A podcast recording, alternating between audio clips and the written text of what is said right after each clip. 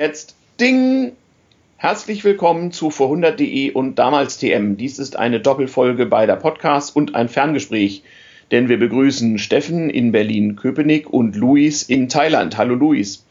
Hier, ist, hier spricht die Waschküche des Hotels in Südthailand. Hervorragend. Moderne Technik dient dem Menschen. Wir unterhalten uns über Dinge von damals mit einer Technik von heute und übermorgen. Ähm, ich melde mich hier aus Berlin-Tempelhof. Die Tonqualität dürfte nicht so schön sein wie die letzten Male, aber dafür ist dies ein Abenteuer. Wir lassen uns vom Podcasten nicht abhalten. Ähm, ja, Luis, erzähl doch mal kurz, wie ist denn das jetzt da für dich in äh, Thailand, Malaysia, Kambodscha, wo du überall warst? Ähm, also angenehm. Ich sitze hier in meiner Badehose. Aha. Es ist, ist sogar ein bisschen zu warm, wenn ich ehrlich bin. Mhm. Ortszeit ist jetzt 22.30 Uhr. Okay, hier Und- ist 17.16 Uhr, interessant. Mhm. Okay, ja, dann, dann, genau, dann ist es 23.16 Uhr, um genau zu sein. Ah, okay. Ja. Ähm, ja, und äh, die Waschküche ist schön klein. Ich habe hier schon Ratten am Fenster gesehen, die ist hier im Keller und das ist der einzige ruhige Raum im Hotel mit WLAN, weil auf meinem Zimmer gibt es gar kein WLAN. Deswegen habe ich Mhm. mich hier so eingeschlossen. Ich werde Mhm. komisch Ja, beäugt, ja- was ich hier treibe. Ist Steffen? ja auch klar, dass, dass man WLAN, dass man WLAN äh, in die Waschküche verlegt und nicht aufs Zimmer. Macht Sinn. Macht Sinn, ja. ja, ja. Aber immerhin, ne, wer hätte das gedacht, noch vor wenigen Jahren ähm, hätte man uns für bekloppt erklärt, wenn wir sowas versucht hätten. Also, liebe Hörer, nicht, äh, nicht äh, drüber ärgern, wenn es ein bisschen brummt, ein bisschen kratzt, ähm, mal eine kleine Lücke da ist oder so. Das, äh, das muss so. Wir, wir Also unterhalten. ehrlich gesagt klingt das, Entschuldigung, ehrlich gesagt klingt das immer noch ganz schön bekloppt, in der Küche in Thailand, in der Waschküche in Thailand einen Podcast aufzunehmen. Ich werde immer wieder Ah. gefragt, was ich hier mache. Also die Leute sind interessiert. Das sieht, glaube ich, sehr abenteuerlich aus. Ja, okay, Ja. aber du hast doch einfach nur deinen Laptop äh, vor dir und ein paar Ohrhörer auf, oder? Ja, und das Go-Mic. Und aber ich habe meinen ganzen Kram so ausgepackt so und äh, aber ich bin der Einzige mit Laptop. Also das ist, die da laufen ja alle in Badehose rum und spielen an der Playstation und solche Dinge und trinken Cocktails. Ach so, ich fall schon auf. Du ich bist, fall also, schon du, auf. du bist also der Businessman da, verstehe. ja, Mhm, mhm. gerade gerade jetzt ja, genau. Okay. Okay, naja, vielleicht wollen sie ja von dir noch ein bisschen Beratung haben, wer weiß. Und du warst zwischendurch in Kambodscha und Malaysia und sonst wo? Ja, also nur Kambodscha und Thailand. Also so, Malaysia Ja, hat dann nicht geklappt, aber war Ist ja super. jetzt bei dir um die Ecke. Gekommen. Ja, ja. Ja, genau. Geht der Freitag wieder zurück, also in vier Tagen. Ich werde hier noch ein, zwei Tage bleiben und dann nach Bangkok hochfahren. Äh, äh, ja, man hört so ein bisschen asiatische Insektengeräusche im Hintergrund. Mal sehen, ob die Hörer die auch mitkriegen. In Berlin wird es langsam dunkler. Naja. Ja, wir reden über Geld, äh, wie wir es auch schon in der damals TM Folge 1 getan haben und wie ich es auch schon mal als Gast bei Staatsbürgerkunde Podcast zum Thema Geld in der DDR gemacht habe. Ähm, Geld und Erster Weltkrieg sind ein Thema, was unser beider Podcasts interessieren muss, denn der Erste Weltkrieg hat dafür gesorgt, dass das Bewusstsein der Menschen zum Thema Geld sich grundlegend geändert hat. Wir hatten das ja in der damals TM-Folge Geld 1 ausführlich, das war die Folge 002, ausführlich besprochen. Das bedeutet, die Leute haben beim Thema Geld immer noch vorrangig an Gold und Silber gedacht. Papiergeld gab es schon, aber äh, bis zum Jahr 1908 war das im Deutschen Kaiserreich tatsächlich kein gesetzliches Zahlungsmittel. Allerdings mussten die Gewerbetreibenden eine gewisse Menge äh, Papiergeld benutzen, um ihre Steuern zu bezahlen und so war es dann schon relativ gewöhnlich. Und als sich dann im Juli 1914 der Erste Weltkrieg abzuzeichnen begann, hat der Teil der Bevölkerung, der schlau und pessimistisch genug war, zum Teil mit Erfolg und bald ohne Erfolg versucht, Papiergeld in die Goldmünzen zu tauschen, die wir auch abgebildet haben im Rahmen des letzten damals TM-Podcasts zum Thema Geld. Also man hatte die Auffassung, wenn man viel Gold und Silber hortet, dann hat man Geld und kann auch einen Krieg finanzieren. Und das Deutsche Reich hatte deswegen seit dem Deutsch-Französischen Krieg 70-71 auch eine Goldreserve, die hier in Berlin in der Zitadelle Spandau im sogenannten Julius-Turm gelagert war. Und man dachte so, damit hätte man für schlechte Zeiten, wenn mal wieder ein Krieg ausbricht, die Finanzierung gesichert. Weit gefehlt, aber das konnte man ja davor nicht ahnen.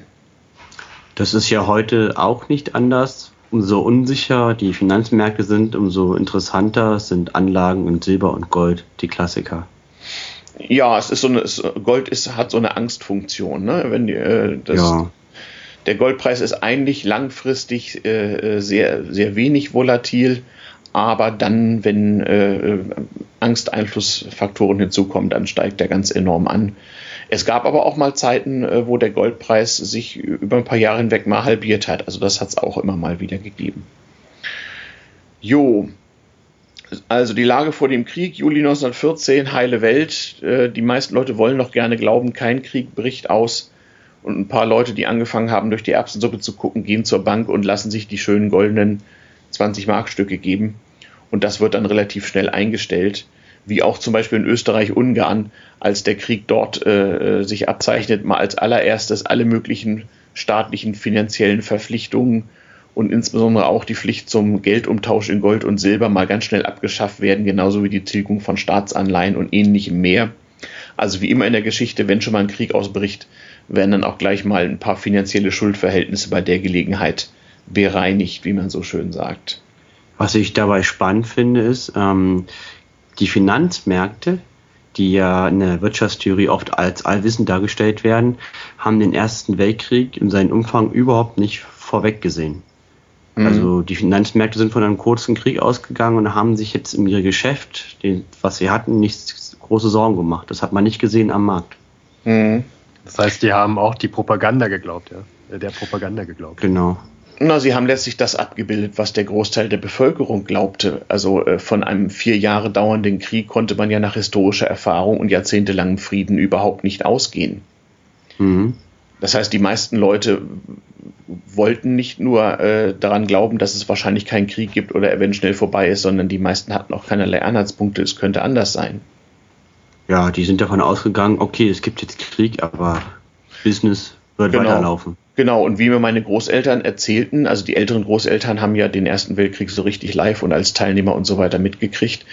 Die sagten auch, ähm, damals gehörte ja auch so für Kinder und Jugendliche es zum ganz normalen Leben dazu, dass mal ein Krieg ausbricht. Und dachten sie, okay, nun ist, ist halt mein Krieg. Ne? Mein Opa war äh, 24, als er ausbrach.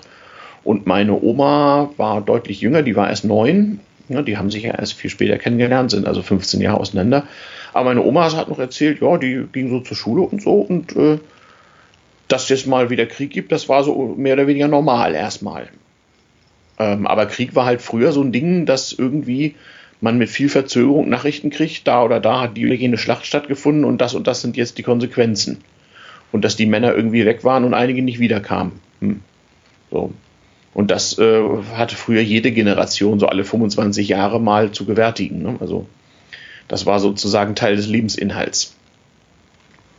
Ja, das haben wir, haben, haben wir auch schon in der einen Folge äh, erzählt mit, mit äh, allein, allein die deutsche Geschichte mit Frankreich. Mhm. Äh, da gab es ja. ja. dann mehrere Kriege als ja. Napoleon. Ähm, ja. Damals noch nicht Deutsche Reich, aber in Preußen und so weiter ein, entzog. Hm. Ja, ja, ja, genau. Also ich weiß auch, dass meine Großmutter, für die war das eigentlich bis zum Ende ihres Lebens vollkommen normal. Die hat natürlich auch den Zweiten Weltkrieg mitgekriegt, aber die ging auch noch in den 70er Jahren davon aus, dass auch ich mal wieder einen Krieg erleben würde und gab mir so allerlei gute Tipps aus ihren Erfahrungen, so als Zivilschutzleiterin im Zweiten Weltkrieg und was nicht alles. Also die ging davon aus, äh, so furchtbar das gewesen sein mag, das hört nie auf. Und irgendwann so, wenn ich erwachsen bin und sie nicht mehr da sei, wird es bestimmt mal wieder einen Krieg geben. So. Also das war für die Menschen, die zu Kaisers Zeiten geboren waren, vollkommen normal. Naja, ich meine, wir leben ja noch, ne? Und ähm, ist ja noch ein bisschen Zeit. Toi, toi, toi, dass es so anders gekommen ist. Also ich darauf kann ich verzichten. Ich ja, genau. Na, wenn man mal überlegt, 1914 rückwärts, das waren dann also so, so, so grobe 45 Jahre Frieden, ne? sind wir jetzt schon deutlich drüber. Aber auch für die Leute damals war das so, dass man lange keinen Krieg mehr erlebt hatte und ähm, der war ja auch neu. Ne? Darum machte er auch einen extra Podcast dazu. Also dieser äh, Erste Weltkrieg äh, war zwar nicht der erste moderne Krieg, da sagt man ja, das fing mit dem wahrscheinlich mit dem amerikanischen Bürgerkrieg an, so, aber äh, in seinen Ausmaßen war das schon was Neues. Und äh, das hat eben keiner geahnt. Und das sieht man auch beim Thema Geld. Da wollen wir mal wieder ein bisschen zum Thema des Podcasts zurückkommen. Man hat am Anfang auf allen Seiten noch versucht, mit dem guten alten Geldbegriff diesen Krieg zu finanzieren. Und insbesondere, insbesondere das Deutsche Reich hat äh, länger als die anderen, so bis Ende 1915, das auch durchgehalten, will sagen, Äh, der Reichstag trat zusammen, große politische Diskussionen und hat also der Regierung erlaubt, sich bei der Reichsbank Geld zu leihen ähm, und Kriegsanleihen aufzunehmen, um nun also die Kriegsausgaben zu finanzieren. Und ähm, im Laufe des Krieges, so wie sei, sei vorweggenommen, auf allen Seiten wurde das Ganze immer absurder. Das heißt also, äh, bezahlen mit Geld, was letztlich durch Gold und Silber gedeckt war, das ging überhaupt nicht. Und ähm, die, äh, äh, die Staaten, die gegen Deutschland kämpften, haben schon sehr viel früher, nämlich schon Anfang 1915, damit aufgehört, das Deutsche Reich, also spätestens im Laufe des Jahres 1916. Aber das wollen wir mal uns ein bisschen, bisschen näher angucken. Ja, wie war das eigentlich? Also Juli-Krise, ähm, ihr beiden Weltkrieg I Experten. Äh, die Diplomatie äh, läuft auf Hochtouren dank moderner Kommunikation und sie versagt und plötzlich ist irgendwie Krieg. Und was machen die Leute dann eigentlich? Plötzlich ist Krieg, ja. Also Franz Ferdinand wurde erschossen und dann, wie du schon sagtest, die Kommunikation zwar in Echtzeit über Telegramm drehte, aber auf einmal hat man Krieg, weil die Deutschen marschieren in Belgien ein. Und die Bevölkerung war begeistert auf allen Seiten. Das war das Überraschende. Das ist für mich immer wieder das Überraschende aus heutiger Sicht, dass die Leute dann mit einer Begeisterung in den Krieg gezogen sind, wie heutzutage die Leute zur Fußball-Weltmeisterschaft. Mhm. Das war das, was die Menschen getan haben. Und alle sind davon ausgegangen, bis Weihnachten ist der Krieg vorbei. Ja. ja, wobei es gibt einige, es gibt einige ähm, Historiker jetzt, die ähm, meinen, dass es vielleicht doch nicht so war mit der Begeisterung, wie man jetzt mal mhm. gelesen hat. Also da, da gibt es jetzt so ein paar Zweifel seit, seit neuester Zeit. Ähm, mhm. Ob das nicht auch eher Propaganda war. Meinst du, dass die Propaganda erhalten geblieben ist und wir die Propaganda, Propaganda für ihre echte Geschichte nehmen? Also mm, ja, kann sein, dass die also damaligen also ich würde, Medien. Ich würde zumindest anzweifeln, dass mhm. das überall in Deutschland so war. Das ist sicherlich richtig. Nun haben die damaligen Medien natürlich wie immer Medien nur einen kleinen Ausschnitt äh, äh, sozusagen abgebildet. Und da gab es natürlich einen, einen Mainstream, der sehr viel schmaler war als heute und auch ein sehr viel geringeres Medienangebot. Was hatte man denn außer der Tageszeitung ähm, und dem relativ schnellen und guten Postsystem, wie wir gelernt haben? Viel mehr war da ja nicht.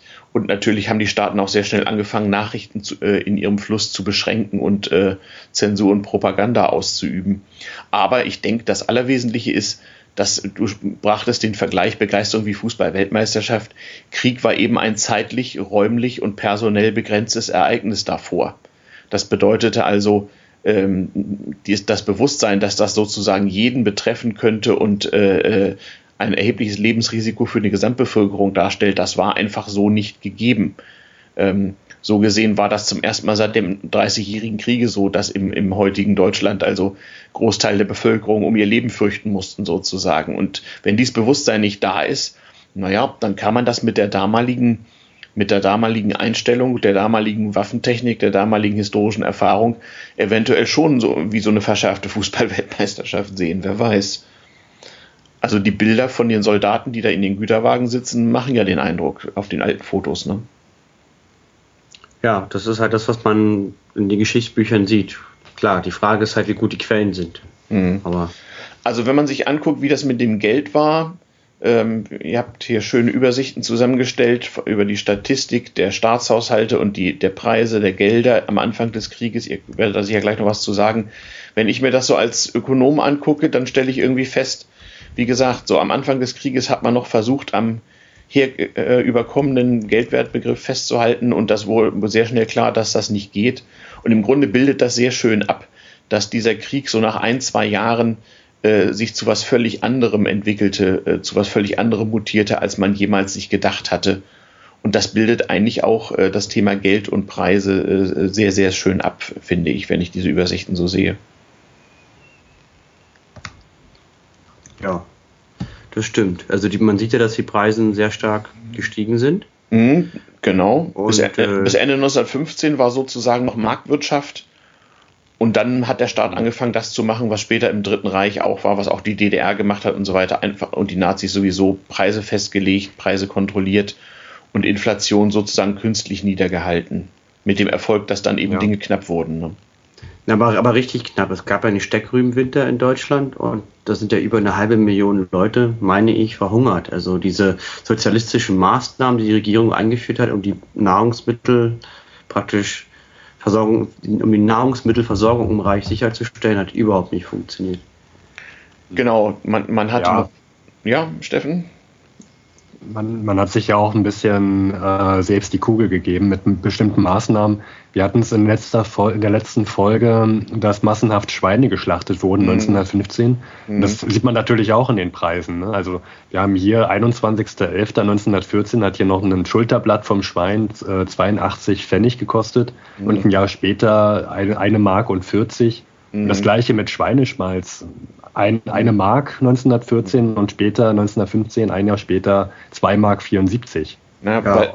Einfach, man, man, musste damals Schweine töten, weil äh, die in Konkurrenz mit der Nahrung für Menschen standen. Aber die haben so viele Schweine getötet, dass sie dieses Fleisch gar nicht mehr verwerten konnten, was ja auch völliger Wahnsinn ist. Haben sie das nicht auf Dosen gefüllt? Das hm. haben sie nicht hinbekommen. Das hat, das, die haben viel zu viel geschlachtet und äh, ah, das konnte man okay. nicht so schnell verarbeiten. Okay, verstehe. Das ist ein Beispiel vom Wahnsinn. Und das andere Wahnsinn ist, dass halt dann die ganze Versorgung halt der Bevölkerung über Kartoffeln gesteuert wurde, weil das halt ein sehr effektives eine mhm. sehr effektive Frucht ist, die mhm. gut wächst. Aber dann gab es irgendeine Art von Fäulnis oder Krankheit und die mhm. hat halt diesen Hunger, Hungerwinter dann ausgelöst. Mhm. Genau, zumindest, zumindest haben wir noch 1914 und 1915, dass der Kartoffelpreis äh, gleich blieb. Das, das finde ich auch erstaunlich. Ja. Vier Pfennig. Ja. Für? Ähm, Pfund, ähm, ein Pfund. Für ein Pfund. Okay. Ja, also was Pfennig das Kilo. Was noch nicht viel ist, Pfund Kartoffeln, aber klar, ja. Ähm, das hatten wir ja in der Geldfolge auch schon, nicht? Also Grundnahrungsmittel waren gar nicht so furchtbar teuer, aber sobald es ein bisschen luxuriöser wurde, wurde es plötzlich sehr viel teurer zu Kaisers Zeiten. Und das entwickelt sich äh, im Grunde dann rasend schnell auseinander alles der Staat hatte halt keine Erfahrung damit, sowas zu managen. Aber einer der Gründe, warum Deutschland 1918 den Krieg sozusagen aufgegeben hat, war auch die prekäre Versorgung mit Nahrungsmitteln. Meine Oma erzählte mir noch, als ich irgendwann so als Schüler, da hat mir mal so einen Auftrag, interviewt mal eure Großeltern so zu eurem Kriegsende und sowas alles. Da sagte meine Oma noch, ach, 45, es gab ja nichts zu kaufen, aber Brot hatten wir eigentlich genug. 1918 habe ich gehungert, hat sie mir erzählt, 1945 nicht. Das ist auch nochmal interessante interessanter Fakt so. Ähm, das war also mit dem Hunger offensichtlich am Ende und nach dem Ersten Weltkrieg wesentlich prekärer als nach dem Zweiten. Das heißt ja, da, haben also, die, hm? da haben die Nazis Lehren draus gezogen und die ihre besetzten Gebiete äh, radikal ausgebeutet, dass sie und das halt alles nach Deutschland transportiert, dass dort es immer Essen gab. Ja, äh, zum Teil, aber das gab es im Ersten Weltkrieg auch schon. Also Belgien zum Beispiel wurde ja auch systematisch unter deutsche Wirtschaftsverwaltung gestellt und die gesamte Volkswirtschaft wurde sozusagen gnadenlos ausgewrungen, um ähm, äh, Ressourcen äh, für die deutsche Kriegswirtschaft bereitzustellen. Also das mhm. machte man immer schon, übrigens auch geldtechnisch. Also in den von Deutschland besetzten Ländern wurde ja sozusagen eine Parallelwährung eingeführt, um was zum Thema zu sagen. Denn, ich hatte euch ja erzählt, zu Kaisers Zeiten durfte nicht nur die Deutsche Reichsbank Geld ausgeben, sondern auch andere Stellen, zum Beispiel Reichsschuldenverwaltung und andere. Und man gab also den deutschen Soldaten so eine Art Besatzergeld, was nur sie haben durften und was man zu künstlich festgelegten Kursen dort in die lokale Währung umtauschen konnte bzw. musste und davon konnte man dann dort kaufen. Und dieser Kurs war für die deutschen Soldaten und die deutsche Militärverwaltung relativ günstig. Man hat also sozusagen eine Zwangsinflation über die besetzten Länder gebracht und auf die Weise dort ähm, für zu niedrige Preise äh, Güter abgezogen. Das war so das deutsche Besatzungssystem. Übrigens eine uralte Geschichte. Das hat im Siebenjährigen Krieg auch Preußen mit Sachsen gemacht. Also das wusste man schon, wie sowas geht. Das ist also ja, keine, Na keine Nazi-Erfindung oder so, bei weitem nicht. Das stimmt. Was man noch brauchte, das ist auch eine interessante historische Geschichte. Ähm, man stellte ja sehr bald fest, dass ein Haufen Gold überhaupt nichts nützt, sondern dass man vor allem sozusagen Papiergeld und Zahlen, äh, Buchgeld braucht um eine riesige Kriegsmaschinerie äh, über Geld zu verwalten.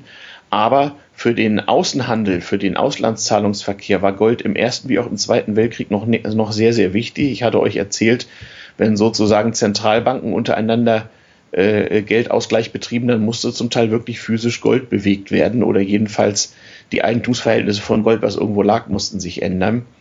Und so hat auch Deutschland im Ersten Weltkrieg natürlich versucht, äh, das Gold der besetzten Staaten zu verwenden, um bei den Staaten, die im Ersten Weltkrieg nicht teilnahmen, wie zum Beispiel die Niederlanden oder Schweden, ähm, für den Krieg wichtige Dinge einzukaufen. Das war auch für das Dritte Reich wichtig. Also einer der Gründe, warum das Dritte Reich so, so furchtbar nach Gold hinterher war, war eben, dass sie zum Beispiel die Rohstoffeinfuhren aus Schweden äh, letzten Endes mit Gold bezahlen mussten.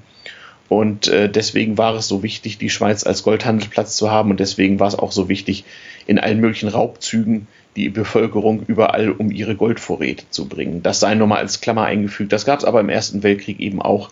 Allerdings äh, ab Mitte des Ersten Weltkriegs war es auf allen Seiten so, dass vollkommen klar war, dass die Menge an Gold überhaupt nicht kriegsentscheidend ist. Und an Silber sowieso nicht. Ich habe euch ja die Fotos der Silbergeldstücke gezeigt, die waren 1914 und 1918 dieselben, weil Silber eben auch als Material nicht so fürchterlich kriegswichtig war damals. Kupfer schon. Also die Kupfermünzen, die wurden sehr, sehr schnell weniger in allen Ländern, weil die konnte man dringend gebrauchen für Munition und ähnliches. Hat man nicht auch Aluminium mit eingesetzt, äh, denn während des Ersten Weltkriegs?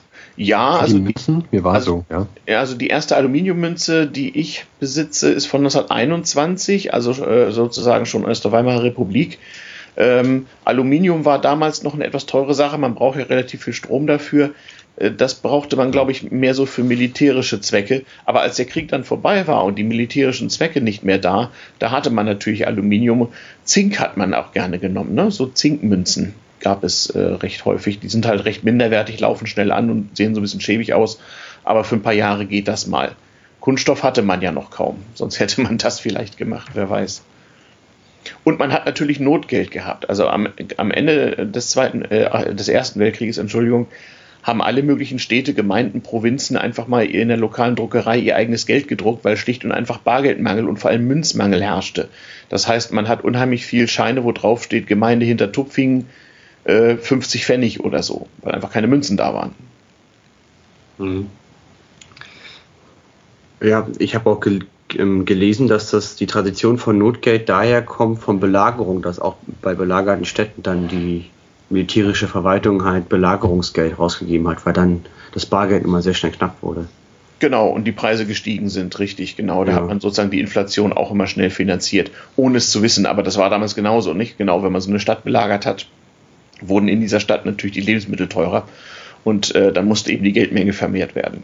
Das ist eine historische Geschichte, die hat, das hat man immer schon so gemacht, ohne sich darüber klar zu sein, was das im Grunde genommen bedeutet. Wir können ja auch hier zusammenfassen, ne, dass im Ersten Weltkrieg, äh, also es im Deutschen Reich, das hatten wir auch schon erwähnt, eine Inflation gab, weil praktisch mhm. immer die Geldmenge immer erhöht wurde, künstlich durch die Regierung. Ja, genau. Wie gesagt, bis 1915 hat das Deutsche Reich noch versucht, so ein bisschen Ordnung aufrechtzuerhalten, indem man sich ordnungsgemäß gegen Zinsen Geld geliehen hat. Die Börse hatte geschlossen im Gegensatz zum Zweiten Weltkrieg. Ne? Man dachte eben auch da, das dauert alles nicht lange. Was nicht heißt, dass nicht trotzdem Unternehmensanteile, also Aktien gehandelt wurden, aber eben nicht mehr an der, an der öffentlichen Börse. Ähm, und äh, diese, diese Sachwerte behielten ja auch durchaus ihren Wert. Äh, das weiß ich also auch von meinem Großvater. Also gut dran waren diejenigen, die in der Lage waren, am Ende des Ersten wie auch des Zweiten Weltkrieges äh, für billiges Geld die Aktien kaputter Unternehmen zu erwerben. Denn äh, das war statistisch eine Möglichkeit, seine paar Ersparnisse so ein bisschen zu retten. Ähm, das hat er auch in, nach mhm. beiden Kriegen gemacht. Also wohlgemerkt, der war ein also Normalbürger, der war nicht irgendwie stinkreich, aber der, der hat halt so ein bisschen begriffen, was da läuft. Hm. Ja gut, ähm, ich meine, ist ja noch alles, ähm, wie heißt das so schön, Neuland gewesen. Genau, und, Neuland, äh, da, ja. Da, da, hatte er anscheinend äh, den richtigen Riecher und äh, sich ein paar hm. Vorteile gegenüber anderen gezogen. Ja. Hm ja, auf jeden Fall. Ähm, das ist ja, wir werden ja äh, in damals TM über die Nachkriegszeit nach dem Ersten Weltkrieg noch zu sprechen kommen. Da werde ich auch ein bisschen mehr Anekdoten von Opa erzählen, ähm, als dann so die Frage äh, deutsche Mark, Reichsmark, Rentenmark, Devisen, Inflation wichtig wurde, auch für, so für sein privates Leben. Aber dem wollen wir mal nicht vorgreifen. Also im Ersten Weltkrieg können wir im Grunde erleben, wie, ohne dass die Leute das äh, groß gemerkt haben anfangs, denn sie hatten ja wegen des Krieges auch ganz andere Sorgen, sich sozusagen der, der Inhalt, die Definition von Geld total verändert. Von einer nicht beliebig vermehrbaren Repräsentation von edlen Metallen zu einer Verrechnungsgröße, die politischem Einfluss ausgesetzt ist. So kann man es eigentlich zusammenfassen. Ja, ich würde dazu mal jetzt die provokante Frage in den Raum stellen wollen Mhm. Krieg war damals ja so teuer wie heute auch. Wir wissen ja, es gibt nichts Teureres als Militär. Mhm. Und ähm, Wie haben die eigentlich den Krieg finanziert? Also, sie wussten ja nicht wirklich, wie teuer es war. Auch hier muss man sagen, das äh, drehte sich immer schneller und wurde immer verrückter. Und äh, die Maßnahmen auf allen Seiten wurden ja auch immer radikaler. Ähm, also am Anfang hat man äh, noch mit, mit, Genehmigung des Parlaments ähm, äh, sich Zentralbankkredite geholt und sich bei der Regierung, äh, bei der Bevölkerung ihre Ersparnisse ausgeliehen und hat diese dann ähm, äh, der Industrie gegeben, die kriegswichtige Güter produziert hat weil das aber alles immer schneller gehen musste und irgendwo die Bürokratie gar nicht, mal, gar nicht mehr schnell genug malen konnte, wurde das immer weiter zentralisiert und im Grunde genommen durch Buchhaltungstricks wurde, wurde Geld geschaffen, beziehungsweise es wurde äh, äh, Geld gedruckt, was äh, äh keinen realen Hintergrund hatte. Aber wie gesagt, das war ja egal. Sobald der Staat ähm, die Preise festgelegt hat, äh, äh, für ein paar Jahre geht das ja gut, ne? bis so, der, äh, so eine Volkswirtschaft ausgezehrt ist. Wir hatten das am DDR-Beispiel im Staatsbürgerkunde-Podcast ja auch. Ein paar Jahre kannst du sowas machen und das haben alle Staaten getan. Ich habe dazu eine spannende Zahl, wie ich mhm. finde. Mhm. Für das Jahr 1914 mhm. praktisch betrugen die Einnahmen mhm. ähm, aus normalen Steuern im Deutschen Reich, was ich, den Wert 100. Mhm. Aber es wurde praktisch dreieinhalbfach, das, es wurde das dreieinhalbfache der Einnahmen ausgegeben für das Jahr 1914. Also der, der, der Haushalt wurde dreieinhalbfach überzogen. Richtig. Und im Jahr 1915, nach der Statistik, die ich hier sehe, wurde der Haushalt, also die Einnahmen aus Steuern, die der Staat normalerweise mhm. hat, um das 14-fache überzogen. Also der Staat mhm. hat das 14-fache seiner eigenen Einnahmen ausgegeben. Genau. Das klingt ja fast nach Magie, wie man das finanziert. Ja, man, man vergleiche das mit den Zahlen der heutigen sogenannten Krisenländer und der Verschuldungsgraden in der Eurozone. Da kann man also sich ausmalen, welches Ausmaß das alles hatte. Und alle Staaten, ähm, äh, auch zum Beispiel das davon relativ wenig, am Anfang relativ wenig betroffene Großbritannien, nicht? Die waren mit ihrem Empire Besitzer eines Sechstels der Erde oder eines Fünftels des Erdballs, mhm. war britisch. Die hatten ihre goldenen Sovereigns, die im ganzen Empire ge geprägt und äh, ähm, benutzt wurden, die mussten natürlich auch vom Goldstandard weg ähm, und hatten ja auch den Schock, dass äh, äh Großbritannien zum ersten Mal äh, in nennenswertem Umfang Kriegstote zu beklagen hatte. Die haben ja über eine Million Mann verloren. Das war ein furchtbarer Schock, denn Großbritannien ist ja durchaus auch zögerlich in den Ersten Weltkrieg eingetreten. Belgien war dann so der Anlass, aber das war am Anfang überhaupt nicht klar, dass die, ob die da mitmachen. Und die haben dann auch gedacht, das ist bald wieder vorbei. Und äh, das gesamte riesige britische Empire, damals die größte Wirtschaftsmacht der Welt, wurde arg in Mitleidenschaft gezogen. Und um das auch nur einzuflechten, äh, Anfang der 20er Jahre hat Großbritannien dann auch nochmal versucht, zum äh, althergebrachten Geldbegriff zurückzukehren. Das war aber ein furchtbares Desaster und sie mussten das äh, aufgeben. Es gab furchtbare Zerrüttungen am Devisenmarkt, weil das britische Pfund dann massiv unter Druck geriet, als sie das mal probiert haben. Also die mussten sich sozusagen auch der Tatsache beugen, dass am Ende dieses Krieges Geld was anderes war als davor. Ja, und die, die äh, Bevölkerung, die hat ihre Spareinlagen schön brav, äh, weil das ja vaterländische Pflicht war, in Kriegsanleihen äh, eingezahlt. Äh, Gold gab ich für Eisen, nicht? Also auch Schmuckgold wurde, wurde natürlich gern genommen und verarbeitet und als Zahlungsmittel, vor allem im Ausland, dann verwendet. Ähm, das heißt, es fand da eine drastische Verarmung statt und äh, die Abrechnung kam dann ja mit der Großinflation nach dem Ersten Weltkrieg, aber das wird ja eine spätere Folge mal sein. Also dank der Preiskontrollen war 1918 zwar eine drastische Inflation schon da, aber noch nicht so absurd, wie es dann später kam. Das wusste noch keiner. Und das Markstück von 1918 hatte immer noch so viel Silber wie das von 1914. Gab ich kann halt, mhm. ja. Entschuldigung, ich ja, kann dir dazu kurz, hast ja Kriegsanleihe erwähnt, kurz mhm. was vorlesen. Mhm. Praktisch wie, wie damals ge, äh, geworben wurde, für mhm. die Bevölkerung Kriegsanleihen zu zeichnen. Mhm. Und die haben halt gesagt, zeichnet Kriegsanleihe für U-Boote gegen England. Es ist nicht nur eine heilige nationale Pflicht, die ihr damit erfüllt, sondern auch ein Akt klugen Selbstschutzes, denn ihr werdet keinen sicheren und keinen treueren Hüter und Schirm Schirmer eurer Ersparnisse und eures Besitzes finden als euer Vaterland. Ja. Ja, so wurde geworben. So wurde geworben. Hat ja anscheinend auch gut funktioniert. Naja, gut, mit der, mit der damaligen äh, Lebenserfahrung äh, gar, nicht, gar nicht so falsch. Ähm, und äh, du, du sagst U-Boot, das ist ein wichtiges Stichwort. Also die Hightech des damaligen Krieges war so, so unfassbar viel teurer als die konventionelle Kriegstechnik, dass gerade das enorme Geldsummen verschlungen hat. Also Flugzeuge, mhm. U-Boote, Dinge, wo mein Opa sich beschäftigt hat, auch so moderne Elektrik und so weiter. Die Hightech war besonders teuer. Das ist heute genauso, nicht? Wenn irgendwie so eine Hightech-Drohne irgendwo niedergeht, dann ist eben ein, ein Steuerzahler richtig ein Stück ärmer. Oder so ein Kampfflugzeug ist ja auch heutzutage dreistellig Millionen wert unter Umständen. Ne? Mhm. Äh, und ja, im Verhältnis ärgerlich, dass ja. Ja. Besonders ärgerlich, dass ähm, vom, vom Deutschen Reich viele Schiffe ja nicht mal richtig eingesetzt werden konnten. Ne? Also ähm, die, die Marine ähm, blieb ja also hatte nicht sehr viele Schlachten. Jetzt, also wir, wir reden jetzt nicht von den U-Booten, sondern von riesigen Kreuzern. Das liegt, das liegt ja genau daran. Die wurden nicht eingesetzt, weil die zu teuer waren. Die wollte keiner riskieren. Die waren so unfassbar teuer, diese Schlachtschiffe, dass man die mhm. nicht riskieren wollte. Mhm. Na, und die waren ja auch gebaut worden für ein, für ein äh, zu erwerbendes Kolonialreich und um sozusagen politisch so ein bisschen gleichzuziehen mit anderen kolonialen Großmächten. Das heißt, das war eine Vorbereitung auf einen Krieg, der so nicht stattgefunden hat. Der Krieg, der dann stattfand, war der, den auch das alte Preußen immer führte, die ja auch aus Prinzip nie Großmarine hatten, wo, wozu auch, sondern immer gesagt haben, wir sind eine Landmacht und wir müssen hier uns, unsere äh, Landstreitkräfte stärken. Ähm, und äh, man hat ja auch in die Marine während des Krieges nicht weiter investiert, sondern es war dann ja sehr bald klar, dass man vor allem in Artillerie investieren muss, äh, in Kommunikationstechnik und vor allem auch in die Logistik, um überhaupt so viel Munition und so viel Nahrungsmittel an die Front zu kriegen. Das war das allergrößte Problem. Mhm. Eisenbahn war unheimlich wichtig, nicht? Wer schnell genug seine Truppen hin und her schieben konnte, der war im Vorteil, äh, auch in defensiver Hinsicht. Frankreich zum Beispiel äh, war dringend darauf angewiesen, dass sie mit Transportmitteln, die haben ja auch alle möglichen privaten Fahrzeuge beschlagnahmt, schnell Truppen hin und her schieben konnten, je nachdem, wo sie gerade angegriffen wurden, sonst hätten sie nicht standgehalten.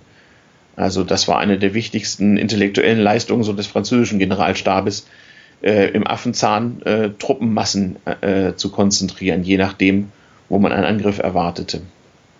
Es wurden ja sogar Taxifahrer äh, herangezogen und die konnten dann auch ja. die Gebühren absetzen wieder. Hm. Ja, ja, das war, das war, es ist so die, die Legende, nicht? Ob das so stimmt, kann sein. So sagt man so vor der Mahneschlacht, als dann also wirklich äh, äh, die, die akute Niederlage drohte, sind Leute wohl mit dem Taxi aus Paris an die Front gefahren. Äh, ja, wieso auch nicht, äh, wenn, wenn das der Weg ist. Äh, wie gesagt, in Frankreich waren damals in den Großstädten schon relativ viele Autos unterwegs. Das war ja damals auch keineswegs äh, überall mhm. so gewährleistet. Das Straßennetz war dafür ja auch gar nicht da. Also eine Fernfahrt mit einem Auto 1914 hieß ja noch, wo kriege ich denn überhaupt Brennstoff her? Ähm, habe ich genügend Ersatzreifen und Flickzeug dabei, weil die vielen Hufnägel mir ja ständig Platte machen. Also das war noch richtig, richtig schwierig. Aber es hat einige militärische Anlässe gegeben. Frankreich hat also dann sehr schnell massenhaft Lastwagen gebaut statt Personenwagen. Ähm, und äh, es gab einige militärische Anlässe, wo es wirklich wichtig war, dass man Transportkapazität hatte. Und das muss man sich eben auch klar machen. So ein kleiner Renault-Laster von damals oder das entsprechend deutsche Pendant war halt rasend teuer und da ging das Geld hin dann. Mhm. Dafür, dafür, brauchte man halt auch zum Beispiel Kupfer und sowas, was dann knapp wurde. Schon, schon, schon Wahnsinn. Also, dass das, aber irgendwie hat das, dass das vier Jahre lang funktioniert hat. Na, das, hätte, das hätte womöglich auch noch, auch noch länger funktioniert, aber man muss fast sagen, Gott sei Dank äh, waren alle ja. Beteiligten irgendwann äh, äh, sich darüber im Klaren, dass es so nicht weitergeht. Russland hatte ja schon 1917 aufgegeben. Äh, ja. Deutsch, Deutschland 1918, nachdem man ja am Anfang 1918, äh, ihr werdet ja noch drauf kommen, nochmal eine große Offensive gestartet hat. Mhm. Aber als die dann schief gegangen war, war völlig klar, dass man diesen Krieg ökonomisch nicht würde durchstehen können. Und auch die, die anderen Staaten waren ja äh, dann doch eher froh, dass er vorbei war. Vor allem Frankreich, was ja auch seit 1917 keine größeren Angriffe mehr gestartet hat, weil die Armee einfach nicht mehr durchhielt. Die Engländer waren einigermaßen schockiert über ihre Millionen Kriegstote. Sowas hatte es noch nie gegeben. Äh, das war ja ein Massensterben, was bis dahin nie da war. Sodass es also zunächst mal durchaus auf allen Seiten Gründe gab, zu sagen, hm, ja, machen wir mal Waffenstillstand und naja, wir werden ja im Vor100 Podcast dann, dann noch hören, wie das dann alles weiterging. Aber dass es mal so kommen würde, das hatte sich 1914 niemand vorstellen können. Und es gibt auch im Verlauf des Krieges immer mal wieder ganz lustige Anekdoten, äh, was so Leute so meinen, wie das Ganze weiterginge. Und die Historiker heute sagen uns auch, glaube ich, es hätte verschiedene Gelegenheiten wohl gegeben, diesen Krieg vorher mal zu beenden. Also es wäre absehbar gewesen, dass der in herkömmlicher Hinsicht nicht zu gewinnen ist. Aber es wurde eben nicht gemacht, sondern es ist immer weiter eskaliert.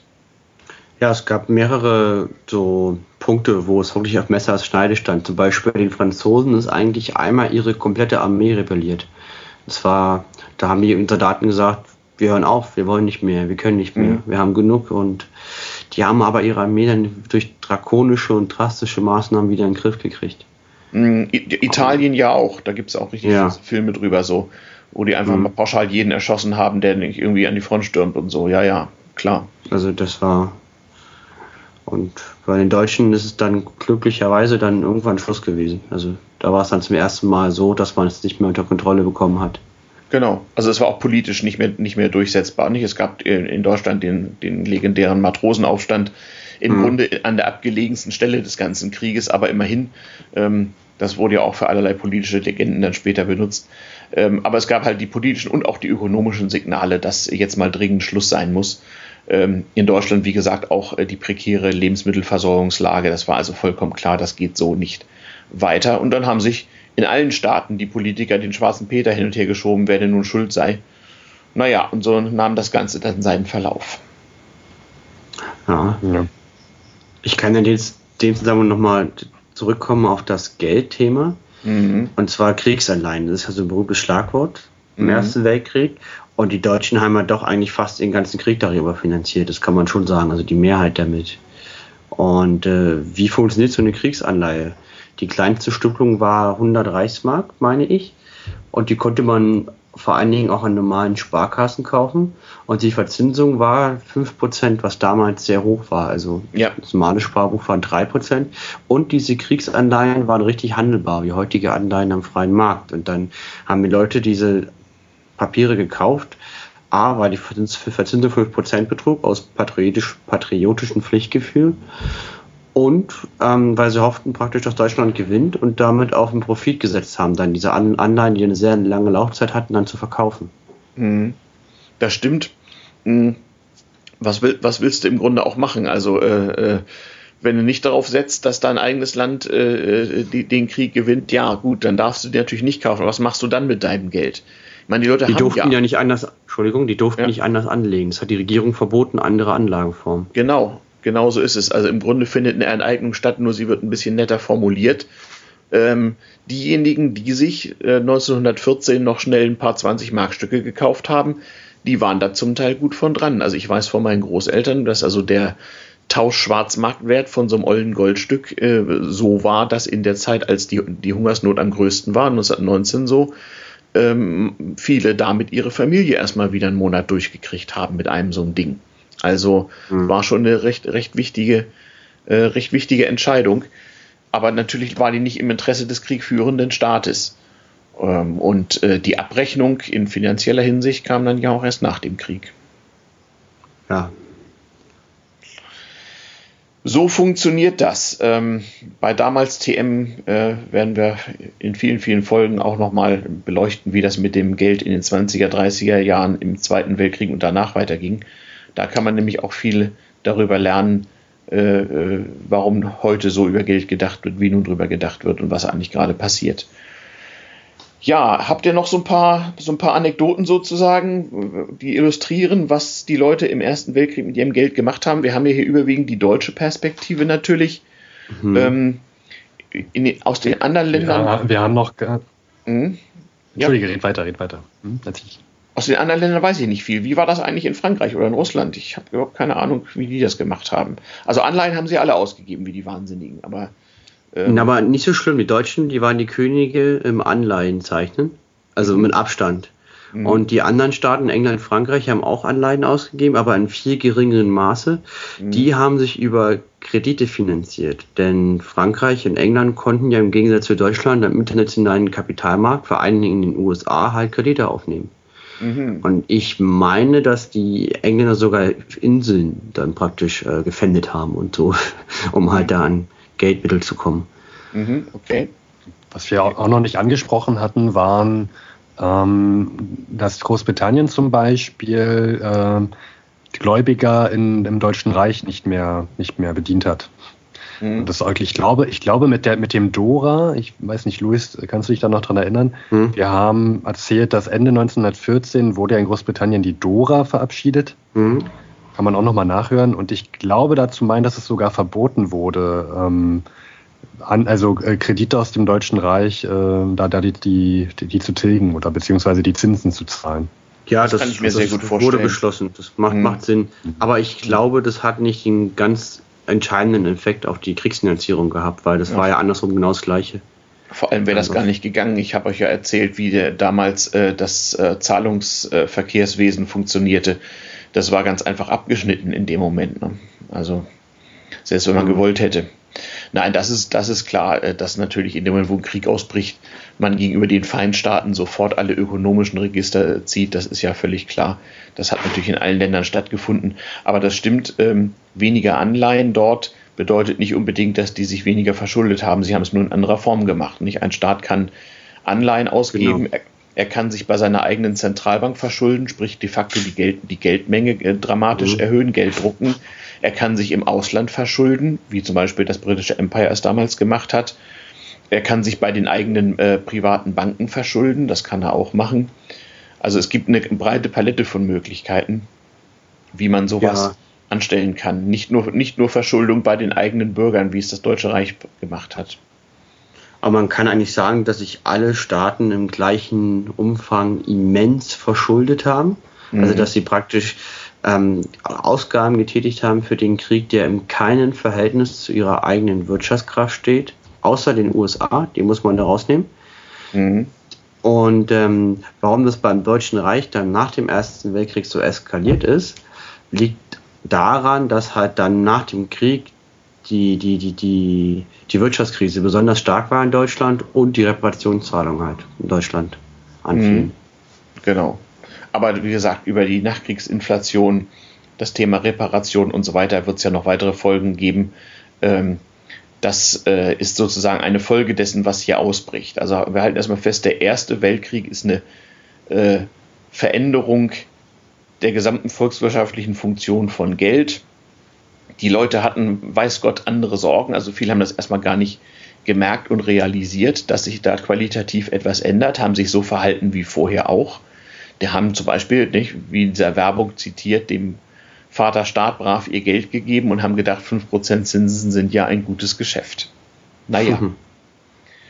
Ähm, in den anderen Ländern du meinen, das, ja, ja.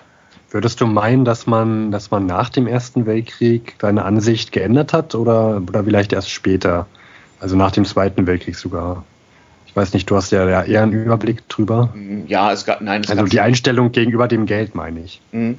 Na, wie ich eben schon sagte, es gab durchaus den Versuch, wieder zu geordneten Verhältnissen zurückzukehren. Also es gab ein allgemeines Bewusstsein, das ist alles nicht gut, das ist alles nicht gesund. So ähnlich wie heute auch gerade wieder. Ne? Also unsere jetzige Geldwirtschaft, das kann doch alles nicht wahr sein. Es gab, wie gesagt, auf der englischen Seite den Versuch, zu den Verhältnissen von vor 1914 zurückzukehren. Das scheiterte. Deutschland hatte die Möglichkeit überhaupt gar nicht.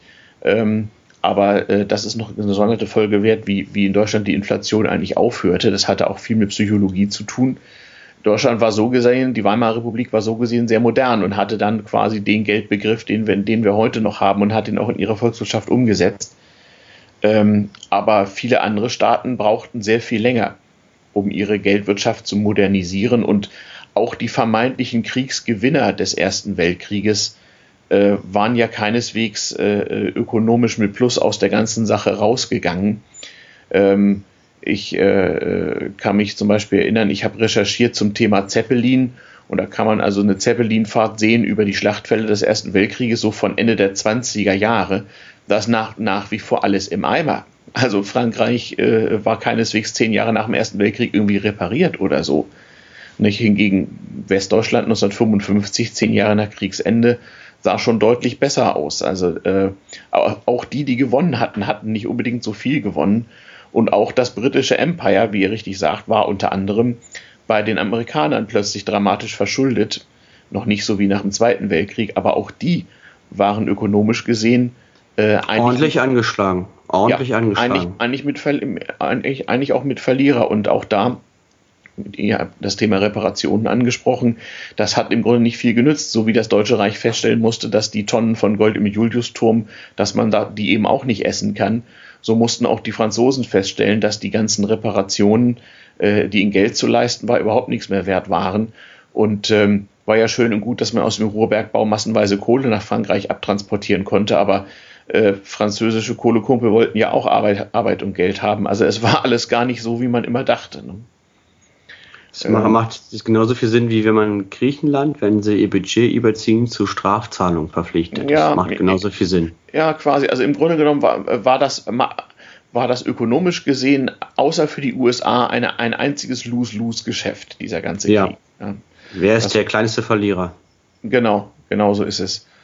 Ähm, und äh, das hat man ja immer wieder mal. Es ist eine, also eine Sache, äh, formal behaupten zu können, man habe ja gewonnen, ist eine andere Frage, wie das dann weitergeht. Also insbesondere Frankreich hat noch sehr, sehr lange an den Folgen des Ersten Weltkrieges schwer zu leiden gehabt, Belgien natürlich auch, ähm, Deutschland sowieso. Äh, das war also auch äh, auf der Gewinnerseite keineswegs so besonders gut. Gewinner waren sicherlich diejenigen, die sich rausgehalten hatten. Gewinner waren die, die Niederlande, Schweden, Dänemark, äh, die Schweiz, äh, Spanien, St Portugal, also Staaten, die äh, natürlich äh, aus, den, aus den Lieferungen an die kriegführenden Parteien Gewinn gezogen hatten, aber keine eigenen Ressourcenverluste, Zerstörungen äh, zu verzeichnen hatten. Den, denen ging es in den 20er Jahren deutlich besser. Äh, kleine Anekdote. Äh, Schweden ließ im Jahr 1920 so ganz kleine Goldmünzchen von so zwei Gramm Gewicht prägen, also waren so fünf Kronenstücke, nur in dem einen Jahr, weil man feststellte, dass man ja mit diesen kleinen Goldmünzen äh, in den ehemals kriegführenden Staaten sehr günstig einkaufen konnte. Und in der beginnenden Inflationszeit konnte man also von, von, von zwei schwedischen Kronen, das waren nur wie zwei Goldmark 20 umgerechnet oder sowas ähnliches, konnte man also äh, erstaunlich viele Dinge kaufen, hat mir mein Opa erzählt, der mal an sowas rangekommen war. Ja, also da gab es sozusagen dann noch, noch so die Abwicklung des, äh, der, der finanziellen äh, äh, Hinterlassenschaften des Ganzen, auch auf den Siegerseiten. Kann man wieder einen Vergleich ziehen zu heute mit mhm. der Schweiz, dass die ja von der europäischen Finanzdestabilisierung nicht betroffen sind mit ihren Franken und deswegen der Franken so aberwitzig hoch wird immer. Eben, und, und, und dadurch ihr ganzer Export zusammenbricht. Dänemark im Moment genauso. Du kannst dich halt so einer Sache nicht so ohne weiteres entziehen. Ja. Ähm, das Problem hatten auch andere Staaten. Zwar hatten äh, äh, jede Menge Berge von Gold den Besitzer gewechselt, aber das hatte einfach nicht mehr die Bedeutung, die es vorher mal hatte. Nicht? Das war also auch völlig aus den Fugen geraten. Und ähm, in den 20er Jahren entwickelt sich dann langsam tatsächlich sowas wie ein globaler Finanzmarkt, so ganz, ganz vorsichtig. Und alle, aber alle Staaten versuchen dann, ihre eigene Volkswirtschaft abzuschirmen, indem sie den Besitz und äh, äh, das Kaufen und Verkaufen von ausländischer Währung, ausländischen Aktien und Anleihen und so weiter ordentlich reglementieren. Insbesondere Deutschland macht das. Wird sicherlich eine Folge in damals TM noch werden. Oh, da wird noch äh, viel zu sagen sein, aber wir machen ja keinen Ökonomie-Podcast. Erstmal machen wir auch noch ein paar, paar witzige Dinge, nicht wahr? Äh, äh, Luis, wenn du wieder da bist, gibt es erstmal wieder eine Folge, die, die, die mehr von Technik handelt. Aber ohne das Thema Geld kommst du wirklich nicht aus, wenn du dir erklären willst, wie war das damals und warum ist das so, wie es heute ist. Und ihr sprecht ja an, wir sind hier im Jahre 2015. Ah, schönes Geräusch. Du bist in der Waschküche. Ja, die Waschküche. Ich habe hier so eine Anlage, die geht regelmäßig an und blubbert vor sich hin, wenn die Ratten Aber, nicht da sind. wenn ja. die Ratten nicht da sind. Na Mensch, ist ja ein schöner Urlaub. ähm, die die, äh, äh, die äh, volkswirtschaftlichen äh, Konsequenzen sind halt immer ganz, ganz wichtig. Wie gesagt, wir sind jetzt 2015, 2008 hat die sogenannte Finanzkrise angefangen. Wir sind da immer noch nicht durch. Und wer weiß, wie wir in ein paar Jahren mal rückblickend über Geld denken würden, werden. Da bin ich mal gespannt. Ja, äh, noch mehr Anekdoten oder, oder sind wir so einigermaßen durch? Ähm, nicht wirklich. Ich, ich, ich erzähle eine private Anekdote. Ich war in Kambodscha vor drei Wochen und die haben Geldscheine. Die sehen richtig aus wie Geldscheine. Ganz normale Geldscheine, die einen Nennwert haben in Euro von 4 Cent. Okay. Und man kann bei diesem Geldschein, kann man auch nichts kaufen. Also selbst in Kambodscha habe ich nichts gesehen für 4 Cent. Also gut, ich bin Tourist, ich kriege vielleicht nicht alle guten Preise, aber, mhm. aber den größten Schein, den ich gesehen habe, waren irgendwie waren zweieinhalb Dollar, den größten Schein. Den sieht man aber voll selten. Meistens gibt es einen halben Dollar oder einen Vierteldollar und damit hat man irgendwie alles bezahlt. Also du hast da sehr billig gelebt in Kambodscha oder was? Nein, nee, nee, nee. Die, äh, die eigentlichen Preise für die spannenden Sachen waren alle in US-Dollar. Ach so, die haben also Parallelwährung da. Das hat aber dazu geführt, genau, Parallelwählung, weil halt alles da so billig ist, dass irgendwie alles ein Dollar kostet. Also gefühlt kostet eine Büroklammer ein Dollar, Dollar wie ein ganzes Mittagessen. Ach so. Also egal was, war immer ein Dollar, weil man war halt Tourist und die wissen halt, die wollten natürlich einen Dollar haben, logischerweise. Ja, weil der für sie viel mehr ja wert ist. Mhm. Ja, genau, und dann können wir ein Dollar, ein Dollar, ein Dollar, das fand ich sehr lustig, also dieses Dualwährungssystem. Und an den ATMs, also an den Geld, Automaten kriegt man Dollar. Oder kann man sich aussuchen, ob man Dollar oder diese kambodschanische Währung möchte, die natürlich keiner haben will. Ja. Ich blicke gerade haben. sehr. Hm? Ja. Ich blicke gerade sehr, sehr spannend auf meine 100 Büroklammern, die hier neben meinem Schreibtisch liegen. 100 Dollar. Stell dir mal vor, ein Tourist braucht gerade eine und du hast das einzige eine hat, da kannst du sagst, sagst du einen Dollar. Wirst du reich. Ja. Tja, mal sehen, was passiert. Keine Ahnung. Ähm, klar, das, äh, äh diese Verrücktheiten gab es natürlich dann auch. Gerade der amerikanische Dollar wurde unter anderem durch den Ersten Weltkrieg ja zum ersten Mal zu sowas wie einer, wie einer Weltwährung. Den wollte jeder gerne haben. Also ich weiß, Opa hatte dann auch irgendwie ein paar Dollars irgendwie und die haben ihm ganz gut über die Inflationszeit geholfen. Also das hat schon geholfen.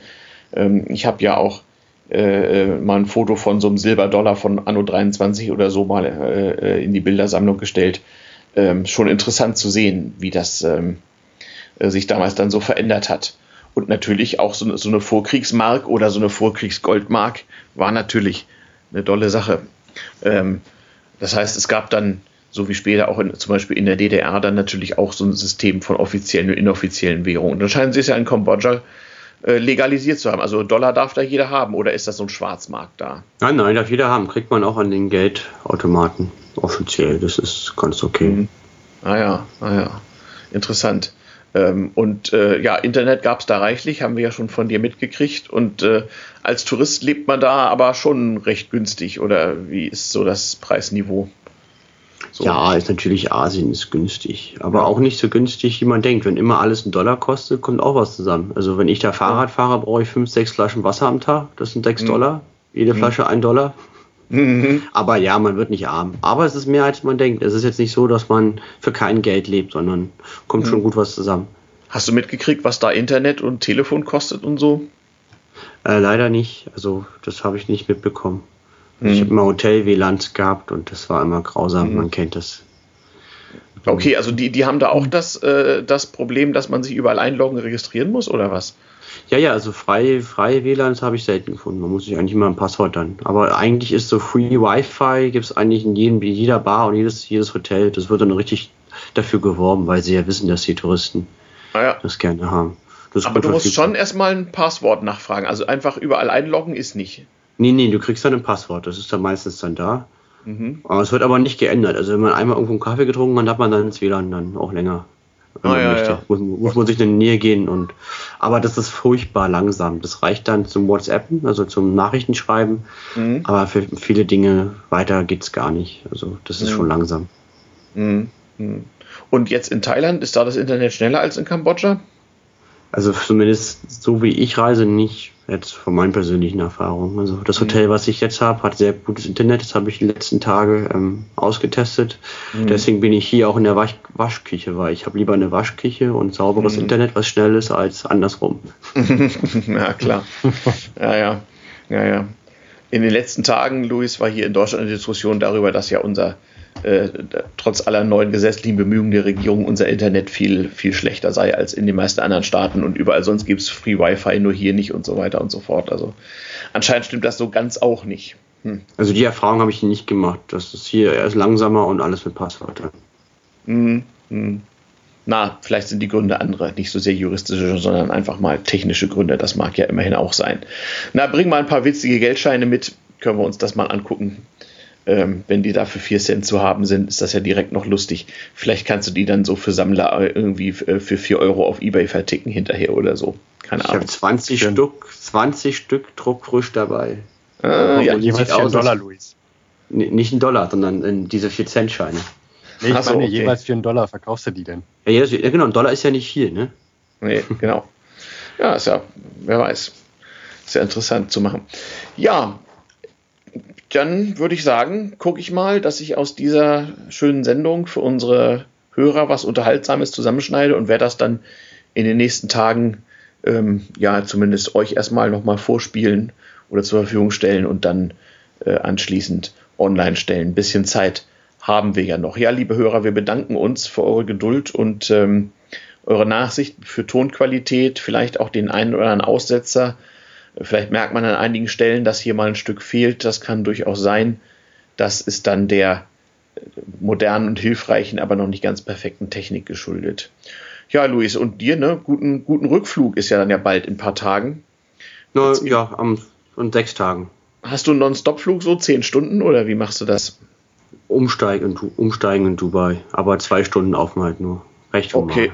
Ja, aber das ist okay. Umsteigen in Dubai, zwei Stunden klimatisiert rumlaufen, ist gar nicht so schlecht. Kommt einem das Ganze Die haben eine Dusche um. Vor. Die haben eine Dusche ja. umsonst. Ich gehe immer Echt? duschen. Ja, ah, ja. Also sonst duschen und das finde ich ja angenehm, muss ich sagen, mal schnell duschen zu rennen.